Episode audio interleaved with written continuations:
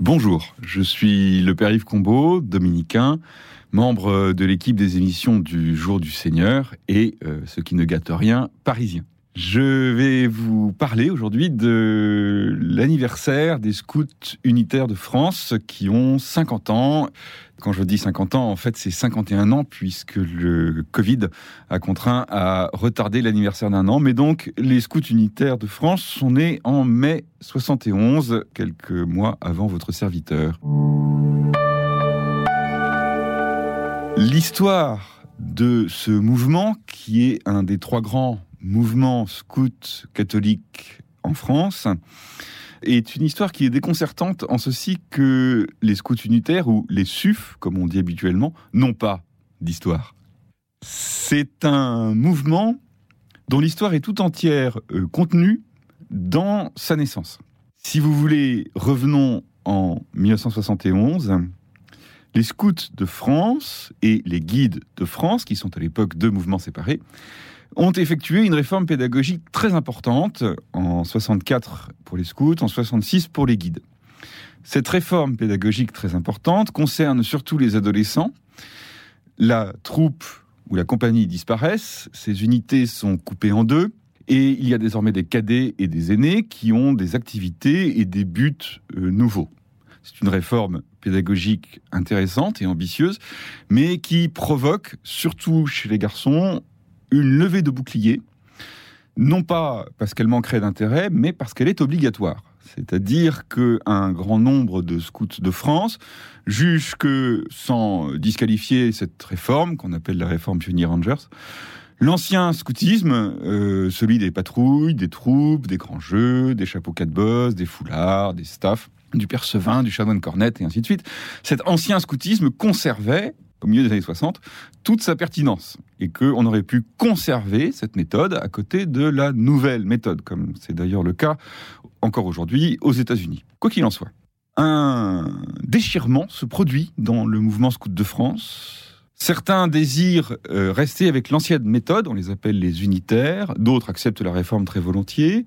Certains se demandent s'ils peuvent rester dans le mouvement, certains se demandent s'ils doivent quitter le mouvement. Depuis que la réforme a lieu en 64, euh, là-dessus arrive en vague extrêmement rapide le Concile Vatican II qui est déjà commencé, la réforme liturgique, les événements de mai 68, les années 70, les pantalons pas de def, les chemises à fleurs, la cigarette au lycée, la mixité, bref, un bouleversement extrêmement profond qui contribue à un grand trouble dans le scoutisme et les effectifs des scouts de France s'effondrent. Certains décident de rejoindre à partir de 65-66 un mouvement qui existait déjà, qui est techniquement unitaire, qui s'appelle euh, les guides et scouts d'Europe. C'est un mouvement très intéressant qui pratique un scoutisme d'excellente qualité et dont la direction a une ligne chrétienne, sociale, politique même, qui est très construite, mais aussi très fixe. Très construite, c'est une ligne qui a été informée par ce qu'on appelait à l'époque l'office, l'ancêtre de notre ictus actuel. Assez classique dans ses formes, très rigoureuse, très hiérarchique, c'est un mouvement extrêmement hiérarchisé. Et c'est un mouvement qui veut être un recommencement de l'histoire du scoutisme, au sens où tous ceux qui viennent des scouts de France reçoivent de nouveaux étendards, de nouveaux numéros et euh, refont euh, leur stage de chef ou de cheftaine. Bref, un, un recommencement de l'histoire du scoutisme. Or, les unitaires des scouts de France n'étaient pas forcément prêts à accepter d'une part, cette ligne chrétienne et idéologique, encore une fois très intéressante mais assez marquée, et d'autre part, ils voulaient conserver leur identité, puisque, après tout, certains groupes unitaires, euh, dans la plupart des grandes villes, étaient aussi vieux que le scoutisme lui-même. À commencer par le très important groupe Saint-Louis, première Paris, Saint-Honoré-des-Laux, qui était antérieure à la naissance des scouts de France. Ce tiers parti de ceux qui ne voulaient pas de la réforme des scouts de France et qui ne se sentaient pas d'intégrer les scouts d'Europe, ce tiers parti aurait en fait souhaité rester scout de France, mais ça n'était pas possible. En 70-71, avec beaucoup d'hésitation et même de répugnance, par l'Assemblée générale d'une association ad hoc, il crée un mouvement provisoire, c'est dans les statuts, qui prend le nom technique et peu enthousiasmant de Scout Unitaire de France, qui regroupe à peu près 500 membres, et qui pendant une dizaine d'années sera totalement inconnu. D'une part, les scouts de France et les guides de France, qui sont toujours séparés, ne conçoivent pas qu'il puisse exister quoi que ce soit de scouts en dehors d'eux-mêmes, et là-dessus, à peu près toute la presse catholique est d'accord. Et d'autre part, les scouts d'Europe s'emploient avec un grand succès à se faire connaître, à se faire connaître dans les manifestations, à se faire connaître dans l'univers chrétien, et ils y parviennent très bien. Leurs effectifs sont très élevés. Et alors à côté, il reste les SUF, un mouvement un peu indéfinissable qui conserve un, chapeau quatre bosses euh, qui paraît totalement hors d'âge, qui a un nom impossible et dont personne ne, sait exactement quelle est sa vocation, sinon les SUF eux-mêmes et encore pas tous.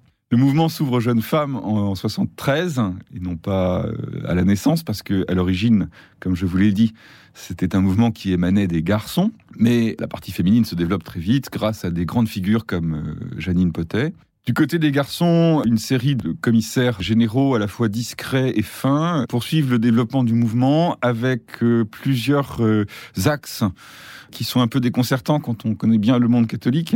Premièrement, moins on fait de vagues, mieux on se porte. Donc les suifs n'apparaissent pas dans la presse euh, et c'est tout à fait intentionnel.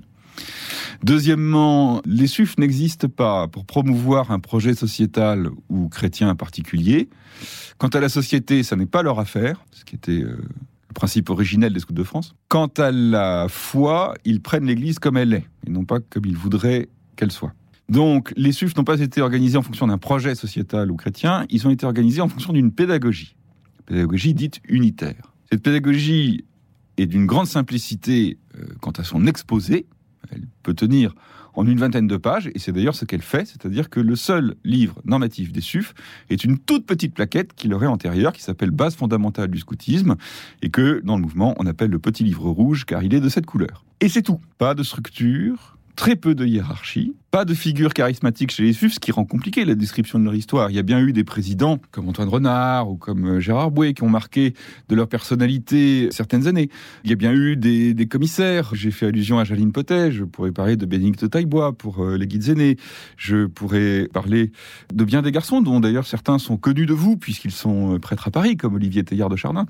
Mais le mouvement, encore une fois, n'existe pas pour lui-même il existe pour une pédagogie, pour faire scouter comme disait Michel Menu, pour faire scouter les garçons et les filles. Le développement du mouvement se résume en quelques chiffres. Une première décennie ingrate, environ un peu moins de 10 000 SUF, je pense, aux alentours de 1980.